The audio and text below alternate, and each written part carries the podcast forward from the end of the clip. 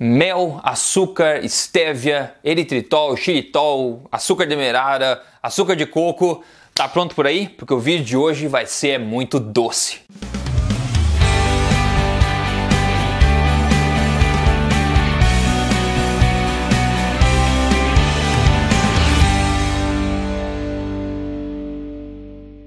No mais, tudo bem com você? Eu sou Rodrigo Polesso, fundador do Emagrecer de Vez também do projeto Tribo Forte, autor, e aqui eu tô aqui para falar mais uma vez na lata para você sobre as verdades sobre emagrecimento, saúde, boa forma e estilo de vida saudável. E o assunto de hoje são os adoçantes, é um assunto que as pessoas me perguntam muito. Então a gente vai falar sobre os principais tipos de adoçantes, os mais comuns que tem hoje em dia, para você entender um pouco a diferença de cada um, como cada um impacta o seu organismo, para você poder fazer a melhor escolha para você de acordo com o seu objetivo. Eu também vou compartilhar quais são os meus favoritos pessoais e como eu uso e quando eu uso eles, ok? Preparado? Então vamos lá. Antes de partir para o assunto direto, deixa eu chamar a atenção para uma coisa. A gente vive numa era de compulsão por doces, então cuidado! Tá? Cuidado! A gente vive numa era onde o gosto doce tem que estar presente o tempo inteiro. Quanto mais a gente sente esse gosto doce, mais a gente alimenta esse ciclo de gula do doce. Né? Independente de ser, de ser adoçante sem calorias ou com calorias, açúcar ou adoçante artificial, não importa, o gosto doce é o mesmo. A gente está estimulando os sensores doces da nossa língua e também os sensores do nosso cérebro. Então toda vez que a gente, se você quer se livrar né, do, do gosto, do vício por doce, inclusive tem um vídeo sobre isso, como se livrar da gula por doce, dá uma olhadinha se te interessar.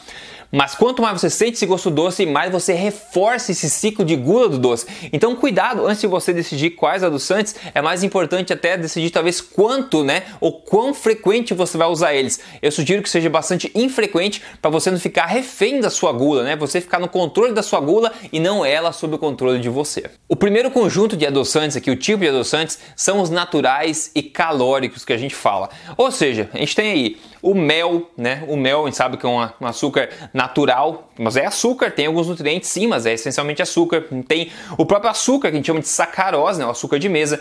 Tem o açúcar demerara, que é um meio intermediário entre o açúcar de mesa e o açúcar mascavo. É açúcar ainda. Açúcar de coco também, que ficou muito famoso nos últimos tempos. Tem diversos xaropes doces também. Tem o maple syrup, né? Muito famoso aqui no Canadá, mas tem em todo lugar do mundo também. Tem o agave também, por exemplo.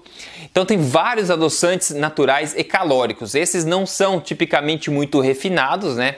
com exceção do açúcar, vai. Tem alguns que são bastante refinados, mas digamos são naturais, mas eles vêm com todas as calorias dele junto, né? Agora uma coisa muito importante para você entender qual o benefício ou malefício de cada adoçante, é eu te explicar o seguinte que é básico, é fundamental isso aqui, esse conhecimento, ok? Então presta atenção, vai lá. Açúcar de mesa, né? Ou na verdade existem quando você está falando em açúcar, normalmente eles são dois tipos de açúcar ou glicose ou frutose. Ok? O açúcar de mesa a gente chama de sacarose, é 50% glicose, 50% frutose. Então cada grama, digamos, cada molécula lá do açúcar de mesa, sacarose, é formado por 50% glicose, 50% frutose. A glicose, ela entra na corrente sanguínea, ela estimula o hormônio insulina, que promove o que? O ganho de peso, né? Diretamente. Então a glicose cai, né? Aumenta o índice glicêmico das, das, das coisas, por exemplo, índice glicêmico por causa da glicose, conteúdo de glicose glicose. Então, a glicose caiu no sangue, ela estimula a insulina é, automaticamente e se você não precisar de energia na hora, essa energia vai ser colocada de maneira muito rápida nos seus estoques de gordura. A frutose. A frutose é outro açúcar que você pode saber que vem das frutas, só que a frutose não estimula a insulina no sangue, ou seja, ela tem baixo índice glicêmico, só que ela promove e muito ganho de peso também. Aliás, a frutose promove resistência à insulina diretamente no teu fígado. A frutose, quando você ingere, vai diretamente para o teu fígado, né? Ela não estimula a insulina, mas ela pode provocar diretamente resistência à insulina lá no teu fígado. Então, digamos, tem muitos, muitas pessoas famosas no mundo respeitadas que consideram a frutose uma toxina. Por exemplo, o Dr. David Ludwig, que é talvez um dos principais que falam sobre açúcar por aí.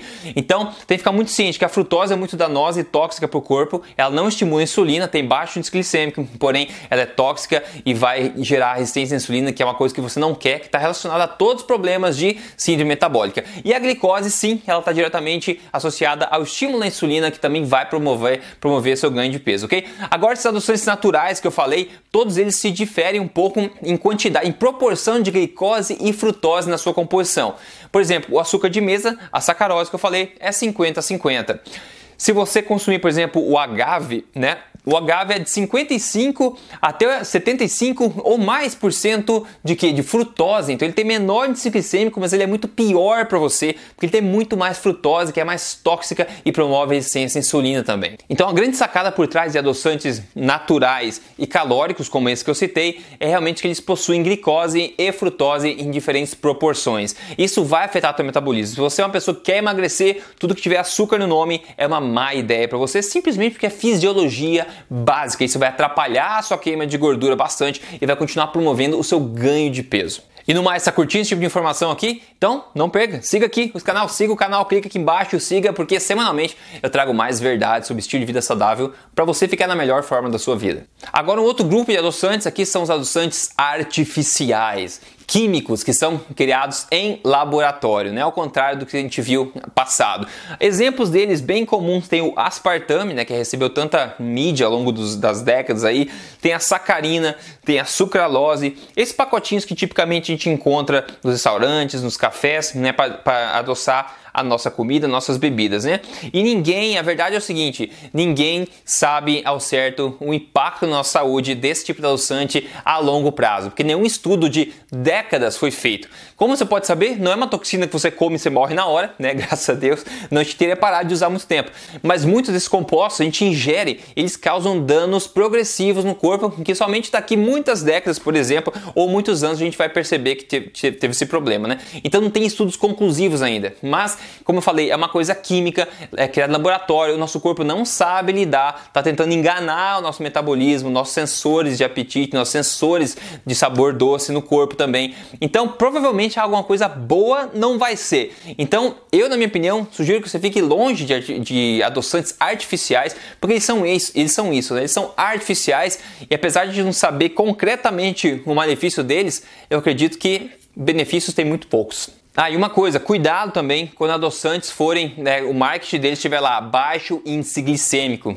Baixo índice glicêmico não significa que ele é bom para você. Lembra que eu falei da frutose? O agave, por exemplo, às vezes você pode encontrar agave que tem 95% frutose, é quase só frutose. O índice glicêmico dele vai ser muito baixinho, só que ele vai causar muito mais danos em você do que se o índice glicêmico fosse mais alto nesse caso. Então, cuidado com esse marketing, por isso que eu estou te passando essa informação sobre metabolismo, glicose, frutose para você se proteger é, contra isso. Aqui por último é outro grupo que são os adoçantes naturais e não calóricos ou pouco calóricos. Exemplos desses adoçantes são, por exemplo, a estévia, né?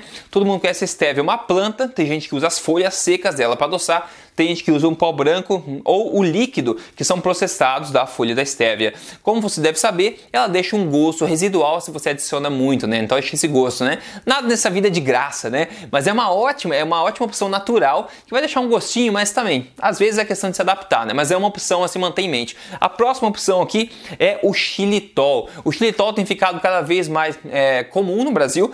Eu já vi para vender no Brasil quando eu estive aí. E, enfim, o xilitol ele também é de fonte natural, digamos, vem de uma madeira processada e acaba virando esse pó branco, né? Então, apesar de ser de fonte natural, ele é sim bastante refinado, assim como a grande maioria desses adoçantes, né? Mas é uma opção, uma das minhas opções favoritas aí para se fazer sobremesas low carb, né? Quitutes low carb, para adoçar até um chazinho. Agora tem um problema com o xilitol, é que ele pode causar gases e também diarreia se você comer muito. Tem pessoas que são mais sensíveis, pessoas que são menos sensíveis ao xilitol. Mas é bom manter em mente se você tem esse tipo de problema, que o xilitol causa esse tipo de problema. Agora a gente tem o eritritol. O eritritol é semelhante ao xilitol, é um sugar alcohol que a gente fala também, é um álcool de açúcar que a gente fala, a, na, analisando a estrutura molecular dele. Também é de fontes naturais, mas também é processado, obviamente, né? Ele tende a não gerar muito esse efeito colateral que eu disse dos gases e também da diarreia. Então é um bom negócio. Só que ele não é tão comum assim no Brasil ainda. Você consegue achar, mas é mais difícil de achar. E eu acho bastante interessante. Às vezes você acha adoçantes que são uma mistura de eritritol com estévia. Daí não fica aquele gosto, sabe, residual, fica um adoçante bastante balanceado, equilibrado, fica bacana. E por último tem um outro que é menos comum ainda, que a gente chama de Lohan, né, que é monk fruit, é extrato de monk fruit, que a gente fala em inglês, que é outro adoçante que é usado até na indústria, em barrinhas e outros quitutes low carb, ketogênicos também, que também é de fonte natural também, também não tem calorias e é uma e traz esse sabor doce sem muito resíduo, sabor residual também, que é outra opção bacana. Então esse grupo é o grupo meu grupo preferido, na verdade, porque são adoçantes naturais, apesar de muitas vezes processados, com certeza, mas ainda assim eu considero ele sendo o, o melhor da, das opções, é, esse grupo especificamente. Agora deixa eu responder uma pergunta bônus aqui, que o pessoal me pergunta muito. Adoçante atrapalha o emagrecimento? Bom, a resposta varia, depende do tipo de adoçante, mas via de regra, sim.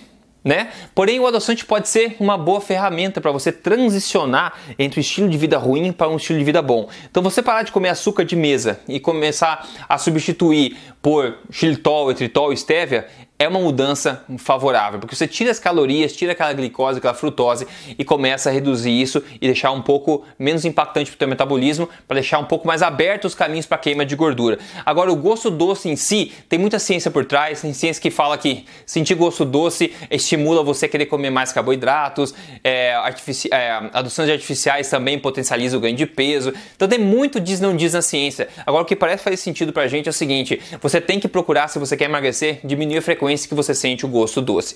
Se você toma é, Coca-Cola normal três vezes por dia, se você começar a tomar diet, já é um avanço, digamos assim, de curto prazo, como transição para tomar só uma e depois tomar nenhuma, tomar um chá e se adoça com xilitol, litritol ou estévia e depois toma um chá duas vezes por semana, depois só no final de semana, entendeu? Vai graduativamente diminuindo a frequência com que você consome coisas doces. Isso vai te ajudar a chegar na sua melhor forma física, porque impacta assim no emagrecimento de formas variadas variadas, variadas. Então é bom de se manter isso em mente. Agora, como eu prometi, quais são meus favoritos? Pessoalmente, os que eu tendo a comprar são estévia e eritritol. Esses dois que eu costumo usar infrequentemente, mas quando eu uso esses dois. E preferencialmente ainda, eu gosto dos santos que vêm os dois juntos, como eu falei, eritritol com estévia junto numa proporção X, que isso vai deixar o adoçante mais equilibrado e eu posso usar para fazer sobremesas low carb, né, brownie, cookies, eu posso adoçar meu chá, etc. Então a forma como eu uso adoçante no dia, no dia a dia é o seguinte,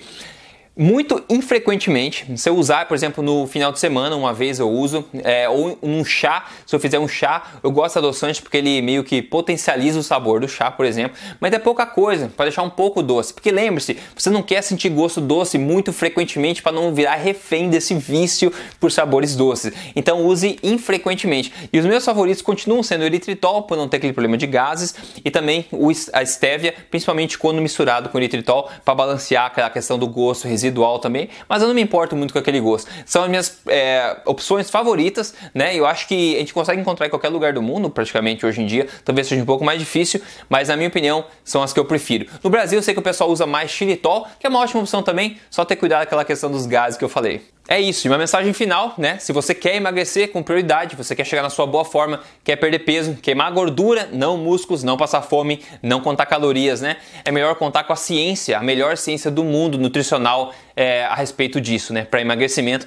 E toda essa ciência é aplicada na prática, no método fácil, passo a passo, de três fases que eu desenvolvi, que você pode seguir junto com milhares de outros alunos para perder o peso e atingir a melhor forma da sua vida. É só você entrar aí em código emagrecerdevez.com.br e dar uma olhadinha lá, tenho certeza que você vai gostar e pode mudar a sua vida. Ok? No mais, a gente se vê na próxima semana. Obrigado pelo teu tempo. A gente se vê. Um grande abraço. Tchau, tchau.